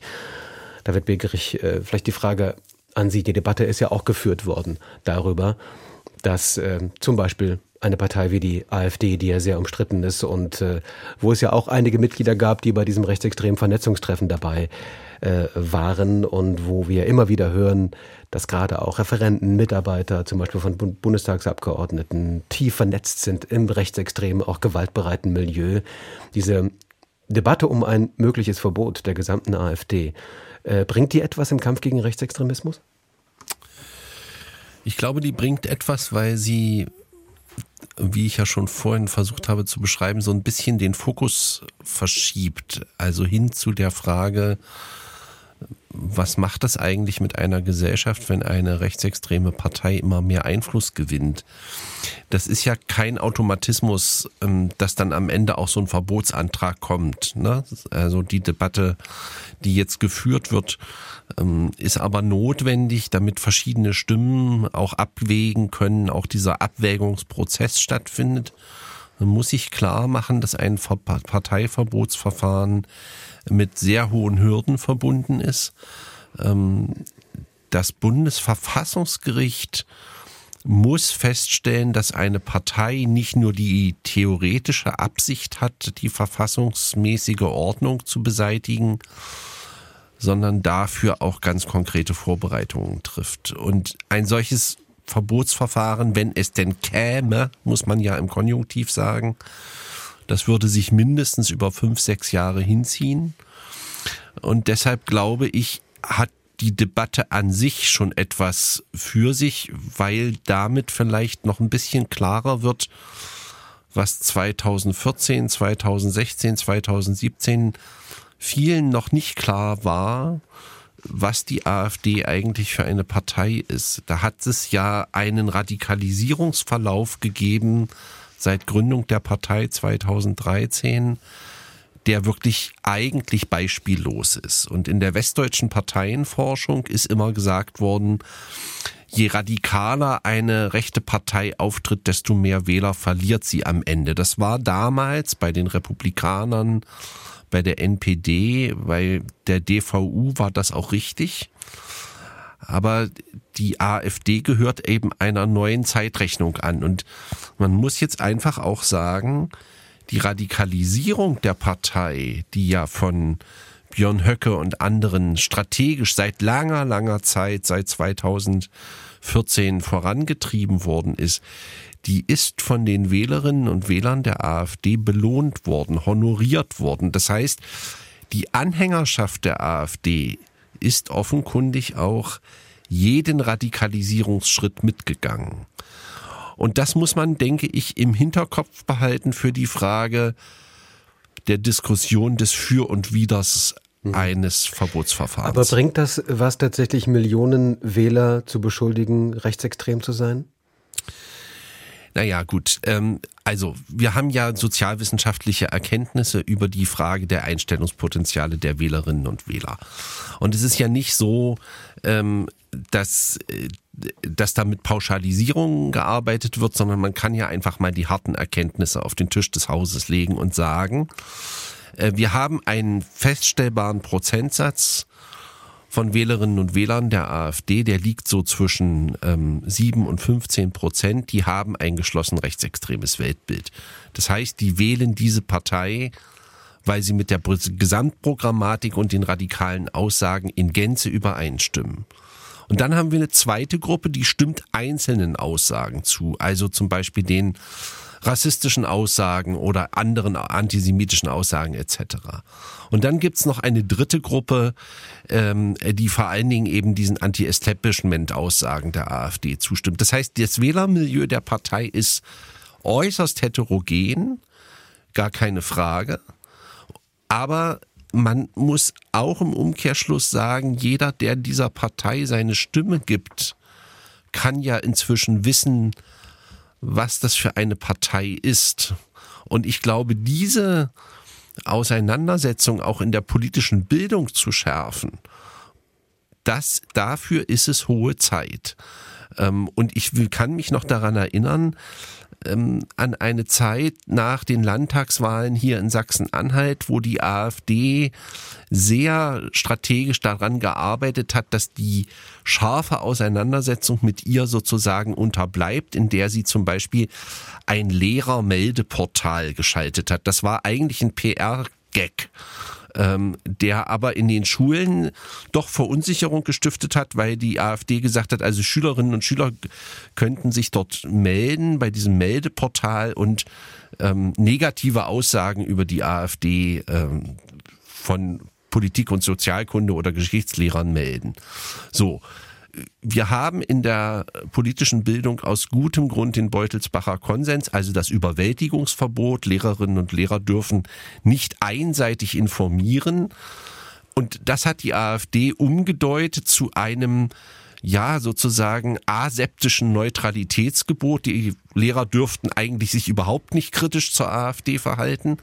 Und sowas schafft Verunsicherung. Und wenn wir jetzt in einer Situation sind, in der die Aussagen etwas geschärfter sind und auch die Auseinandersetzung mit der Programmatik und politischen Praxis der AfD in der politischen Bildung, ich sage es jetzt einfach mal, erkennbarer wird, ähm, dann ist das vielleicht auch eine Chance für die demokratische Kultur. Und schreibt ja auch äh, Franziska, die wir gerade hier zitiert haben, noch weiter, alle Lehrer sollten im Unterricht sagen dürfen und können, dass von dieser Partei eine Gefahr ausgeht, dass die Hälfte der deutschen Klassen mit ihren Plänen leer wäre und viele Freunde, Bekannte und Familienangehörige nicht mehr hier leben würden. Ähm, also in der Hinsicht etwas, was Sie, glaube ich, unterstützt, auch äh, in dem, was Sie sagen, Herr Begerich, ne? Aber das geht natürlich sehr weit. Also, das ist, glaube ich, nicht vorgesehen ich, für eine Lehrer oder eine also Lehrerin. Da, darum geht es mir nicht, sondern ja, ich davor äh, zu warnen ich, vor einer noch mal, konkreten nein, ich Partei. Noch mal, ich drehe es nochmal um.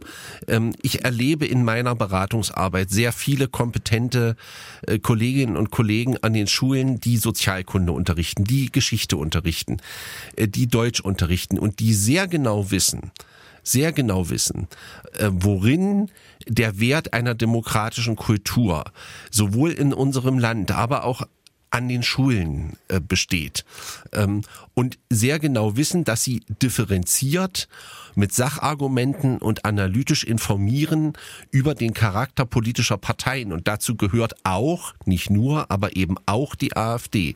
Also Schülerinnen und Schüler zu befähigen und zu sagen, Schaut euch die Programmatik an, schaut euch die Aussagen von äh, Mandatsträgern, von Abgeordneten an, ähm, schaut euch die öffentliche Debatte an. Wir arbeiten am Text, wir arbeiten konkret, wir arbeiten analytisch, wir arbeiten sachlich. Und ich glaube, diese Auseinandersetzung zu führen, ähm, die stärkt am Ende auch die demokratische Kompetenz von Schülerinnen und Schülern. Dann schreibt uns Anne Wefel von Krüger. Ähm Reden statt demonstrieren. Demos sollen zeigen, wie viele Demokraten es gibt. Sie führen aber zur weiteren Polarisierung der Gesellschaft. Wir müssen aufeinander zugehen, wieder miteinander reden, auch mit AfD-Wählern, ihnen zeigen, dass es in der Demokratie andere Möglichkeiten gibt, für eigene Belange zu kämpfen. So treiben wir sie sonst nur weiter in die rechte Ecke.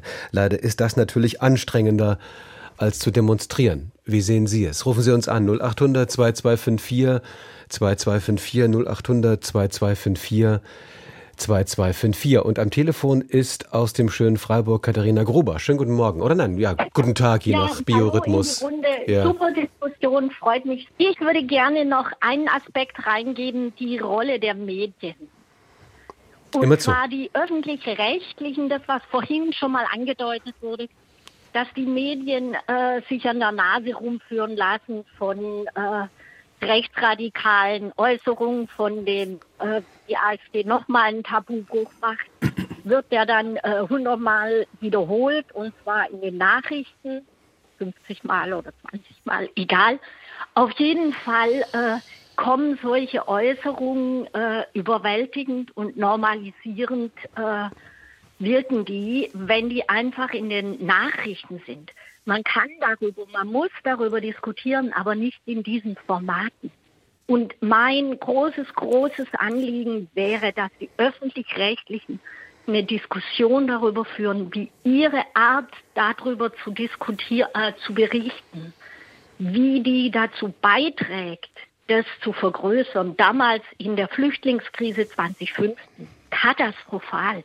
Also mir ist es ein großes Anliegen. Ich bin Deutschlandfunkhörerin äh, SWR 2 und in den Nachrichtensendungen speziell, aber auch in manchen anderen, aber speziell in den Nachrichtensendungen wird eine Normalisierung und eine Vergrößerung von dieser Art von äh, radikalen Aussagen gemacht, weil das ist nicht das Forum, wo man das kritisch auseinandernehmen kann. Wie würden Sie sich denn noch andere Stellen, wo ich denke, ja. hallo, Habt ihr euch damit auseinandergesetzt, was das für eine Wirkung hat, wie ihr berichtet? Ja, Robert, darf ich da kurz mal ein, darf ich kurz einhaken? Äh, wie würden Sie sich denn eine Berichterstattung wünschen? Weil diese, nehmen wir mal dieses äh, Treffen dort in Potsdam, dieses Vernetzungstreffen, diese Vertreibungsfantasien, diese sogenannten, auch wenn dieses Wort wirklich ganz schrecklich ist, Remigrationsfantasien.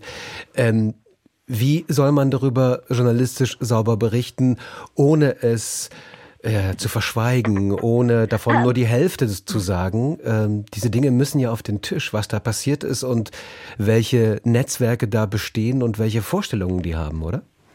Absolut. Ich habe auch was ganz anderes gemeint. Ich habe gemeint, nehmen wir gerade ein kleines Beispiel. Oscar Lafontaine wurde in diesen Nachrichten jetzt zwischen drin, also in den 10 Uhr Nachrichten oder was es war, äh, wurde wiederholt mit einem Zitat, wo er gesagt hat, äh, ähm, die Wagenknecht-Partei würde einfach äh, die SPD-Politik von Willy Brandt weiterführen und die äh, Russland-Politik wäre praktisch eine stringente Weiterführung davon. So eine Aussage wunderbar, die muss man auseinandernehmen. Die muss man nicht in die Nachrichten tun, damit die äh, als Punkt für die AfD nochmal, ja klar, Russland, das ist, wir sind eigentlich SPD. Also ich denke, das ist genau der Punkt. Mir geht es darum, man muss über das, was Sie vorhin gefragt haben, darüber muss man berichten. Absolut. Ich will kritisch analytisch, aber nicht in den Nachrichten der Mikrofonständer für abstruse Aussagen ohne den Raum für eine Analyse. Hm, in den Na ja, Nachrichten sind eben so ein Format, ein journalistisches Format, wo es keine Analyse geben kann, weil es eben Nachrichten sind, die wirklich Deswegen nur die Information, man, die Information man die Leute da ja. nicht zitieren. Da könnte man eine Million andere Leute zitieren, aber es wird genau so eine abstruse Aussage zitiert und das ist eine Entscheidung. Herr Berich, Frau, Frau, Frau Kischnick, ich reiche das, ja, ich reich das mal ja, weiter. Ich will mal, ich ja, will mal ansetzen zur, ja. ich will mal ansetzen. Ich bin ja hier so Betroffener, deswegen zu einer, so eine Art so. Verteidigung des, des ähm, äh, sozusagen der journalistischen Arbeit.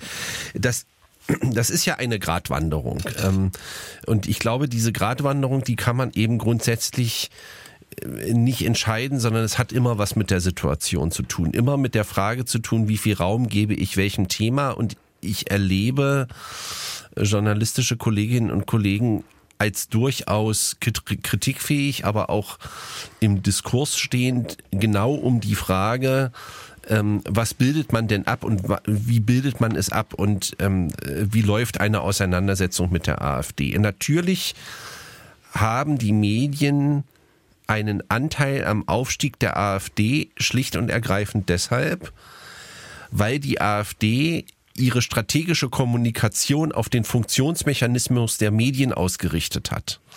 Ähm, und zwar vielleicht sogar besser, als das viele andere Parteien in den letzten fünf bis sieben Jahren vermocht haben.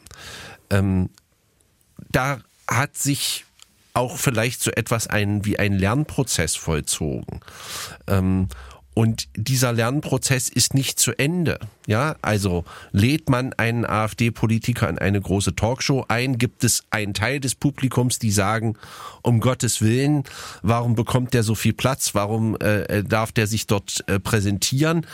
Ähm, und es gibt die anderen, die sagen, ähm, äh, richtig so, äh, das muss abgebildet werden, ähm, äh, das ist Teil des demokratischen Spektrums und so weiter. Äh, so und die Herausforderung für die Thematisierung von rechten und rechtspopulistischen Parteien besteht eben darin, Kontexte zu liefern und ähm, Faktenhorizonte aufzureißen und äh, nicht in diese strategisch kommunikativen selbstreferenziellen Fallen oder Schleifen hineinzutappen, äh, die dort sozusagen angelernt und ausgelegt werden. Das wiederum bedeutet Zeit das bedeutet Sendezeit.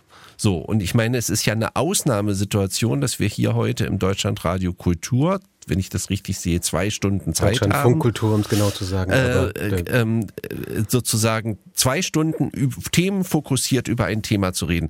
Vergleichen Sie das mal mit den Formaten, die in anderen, bei anderen Sendern zur Verfügung stehen. Da haben Sie eine Minute zwanzig, eine Minute fünfzig. Wenn es hoch kommt, drei Minuten dreißig, um sozusagen etwas zu setzen. Auch diese Interviews, die da laufen.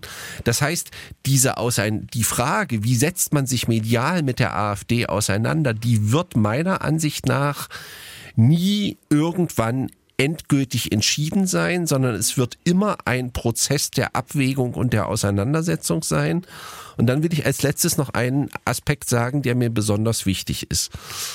Ich glaube, in dieser Auseinandersetzung ist das Wichtigste, nicht auf jede Provokation einzugehen, aber die echten Tabubrüche kenntlich zu machen ähm, und auch in gewisser Weise im Diskurs zu sanktionieren.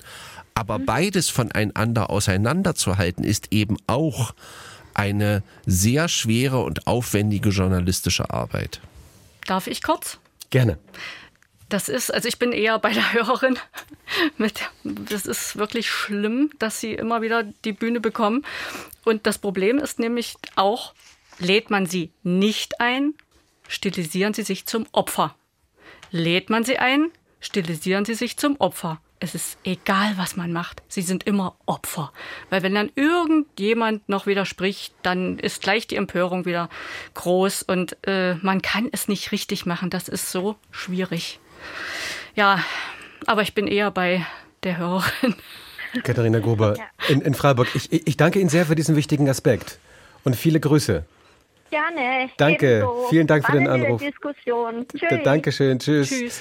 0800 2254 2254 2254 ist unsere Telefonnummer 0800 2254 2254 oder schreiben Sie uns gerne unter Gespräch at deutschlandfunkkultur.de in der Politik und im Alltag was tun gegen Rechtsextremismus. Und hier ist auch noch etwas, was Sie, Frau Kieschnick, vielleicht auch noch irgendwie durchaus äh, vielleicht ermutigen könnte. Susanne, Susanne Schmidt schreibt uns, was kann man tun? Mutig sein, mit allen weiterreden, ehrenamtliche Vereinstätigkeiten annehmen. Sie schreibt hier, ich selbst bin Chefin geworden, um den Rechtsextremen dort keinen Platz zu lassen. Ach, bei uns ist die Familie gespalten. Auch ich habe Kolleginnen in meinem Arbeitsumfeld, die laut ihre rechtsextremen Ansichten verbreiten. Man muss die Sprache derer, die ihr Gift in die Gesellschaft jeden Tag äh, vor allem über die Sprache verbreiten, jedes Mal aufs Neue überführen. Das ist anstrengend, aber wir dürfen nicht zu bequem sein und müssen endlich begreifen, dass man für die Demokratie immer arbeiten muss.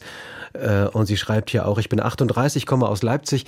Ich habe mit meinem Sohn, der Fußball spielt, auch lange in Wolfsburg gelebt und kann leider sagen, das Vereinsleben ist, äh, ähm, was keine Multikulturalität und durchaus rechtsextreme Aussagen angeht, im Osten mehr betroffen.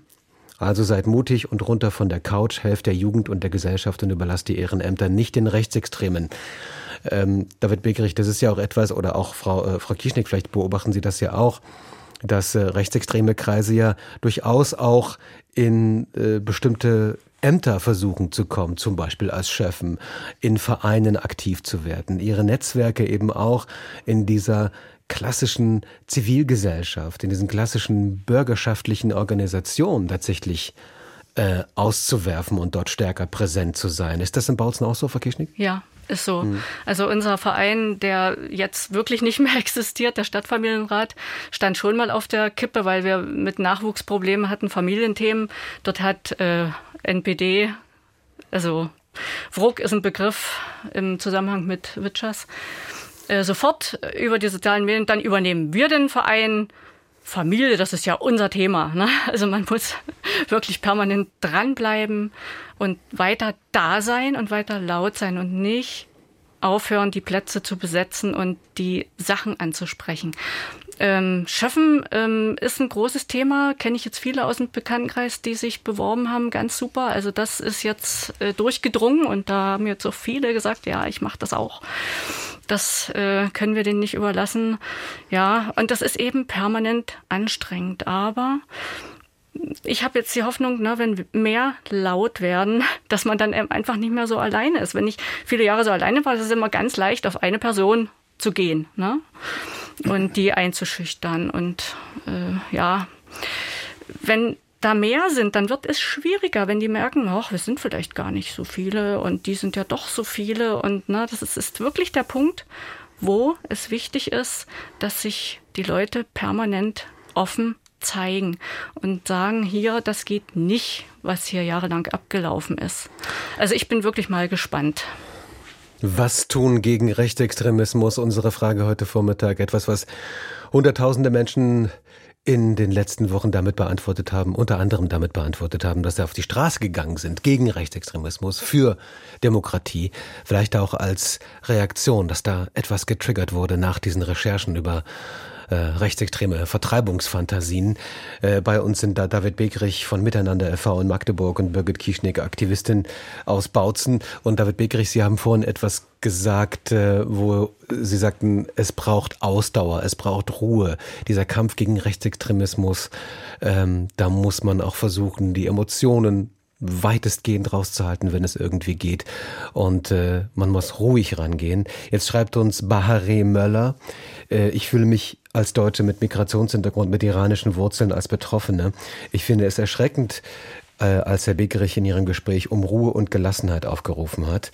Ähm, genau das ist das Problem. Man kann sich zurücklehnen und zuschauen, ob sich noch eine autoritäre rechte Regierung entwickelt oder nicht. Ich warte seit zehn Jahren und schaue dieser Politik zu. Ich mag das Grundgesetz sehr. Ich denke nur, wann tritt die wehrhafte Demokratie überhaupt so stark äh, scheint sie ja nicht zu sein. Wann werden wir geschützt? Ich fühle mich schutzlos. Sie schreibt ja auch noch, meine Freundinnen und Familienmitglieder mit Migrationshintergrund haben einen Plan B. Wir sind alle gut verdienende Akademiker, Ärzte, Informatiker, Lehrerinnen. Wir werden in Deutschland nicht bleiben und für die Demokratie kämpfen. Das gebe ich in, äh, euch in eure Hand. Tatsächlich werden wir gehen. Das schreibt sie. Also Herr Beckrecht, doch nicht warten. Also Gelassenheit heißt nicht nichts tun. Ähm, Gelassenheit heißt Gelassenheit. Ähm, auch im Tun, nicht? Ähm, ich mache seit langem die Erfahrung, dass ähm, Menschen, die sehr engagiert sind in diesem Themenfeld, aber auch in anderen Themenfeldern, in der Beratung von Geflüchteten etc., oft in der Gefahr stehen, auszubrennen, ähm, sich völlig zu erschöpfen, ähm, auch in Situationen zu geraten, wo sie den Eindruck haben, sie können gar nichts bewirken. Und deshalb ist mir dieses bewusste Werben für Analysefähigkeit und Gelassenheit sehr, sehr wichtig. Ich verkenne überhaupt nicht, dass es Menschen gibt, äh, wie die Hörerinnen, ähm, die einfach Angst haben und ähm, natürlich auch ganz anders von diesen Dingen betroffen sind. Da gibt als, es sehr viele, Millionen von Menschen. Äh, ganz anders hm. betroffen sind als ich, ähm, ja. äh, der sozusagen ähm, als Bio-Deutscher sozusagen eine ganz andere ganz andere Privilegien genießt. Ähm, aber ich glaube, was es braucht, ist, dass wir uns als demokratisch Engagierte untereinander verbünden, auch wenn die Blickperspektiven auf die Situation unterschiedlich sein mögen. Ich glaube, es braucht so etwas wie ein langfristiges Bündnis der nicht nur der Demokratie, sondern auch ein Bündnis der Freundlichkeit, der Gelassenheit, ähm, des langen Atems, der Auseinandersetzungsbereitschaft. Ähm, ich habe das ganz oft erlebt in den Auseinandersetzungen in den 1990er Jahren, als äh, die äh, rechte, rechtsextreme Gewalt in Ostdeutschland wirklich nochmal eine ganz andere äh, Qualität auch hatte. Da waren diejenigen, die sich dagegen engagierten, sehr wenige Leute. Und die kamen aus ganz unterschiedlichen politischen und lebensweltlichen ähm, äh, Spektren. Und es war damals eine Qualität, sich sozusagen in gewisser Weise gegeneinander äh, zu stärken und Mut zuzusprechen. Ich glaube, das braucht es jetzt auch. Also es braucht äh, gute und tragfähige Bündnisse und Allianzen mit ganz unterschiedlichen Akteuren, die jeweils ihre Rolle, die sie dort haben und auch die Kompetenzen, die sie haben, einbringen. Darf ich gleich was sagen? Ja, natürlich.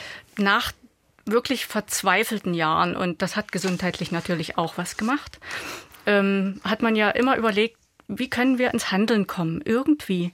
Und seit einem halben Jahr äh, gibt es äh, Hashtag B96 begradigen, auch sehr unterstützt von Anne Rabe, die immer extra anreist, einmal die im Monat, die Schriftstellerin. Es geht um eine Bundesstraße bei Ihnen richtig, in der Nähe. genau.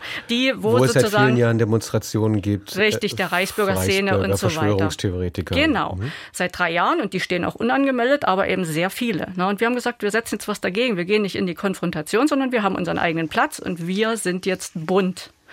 Aber richtig bunt, ne, mit Einhornkostüm und so weiter und Glitzer. Ich glitzer. Ich glitzer übrigens auch heute, kann bloß keiner sehen. Das ist, ähm, und das tut so gut, ja, ins Handeln zu kommen. Oder mein Heimatort, mein ehemaliger Ostritz, ne, die sind total stabil. Es gibt hier kleine Orte, die sind sowas von stabil.